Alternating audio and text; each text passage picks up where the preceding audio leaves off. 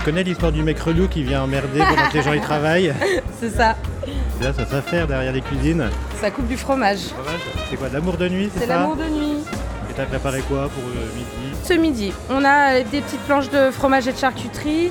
En fromage, on a euh, une tome de chèvre bien fondante, une tome de brebis affinée à la liqueur de noix et un petit frais fermier euh, de vache locale, tout simple, qu'on sert avec un peu de thym frais, ah, du bon pain évidemment, et une planche de charcuterie fermière euh, locale avec une bonne terrine de campagne, saucisson sec, des familles super bons, des petits pickles et un beurre marchand de vin. C'est un beurre qu'on a fait maison, il y avait des échalotes revenues dans le vin rouge euh, dedans.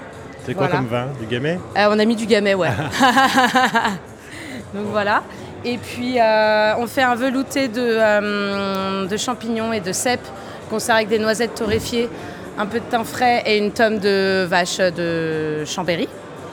Et pour terminer, mais euh, c'est le plat euh, principal, c'est euh, la fondue de brie à savarin qu'on sert avec un petit peu d'huile de truffe ou pas, comme on veut, à manger simplement avec des petits croutons. C'est la spécialité de la maison.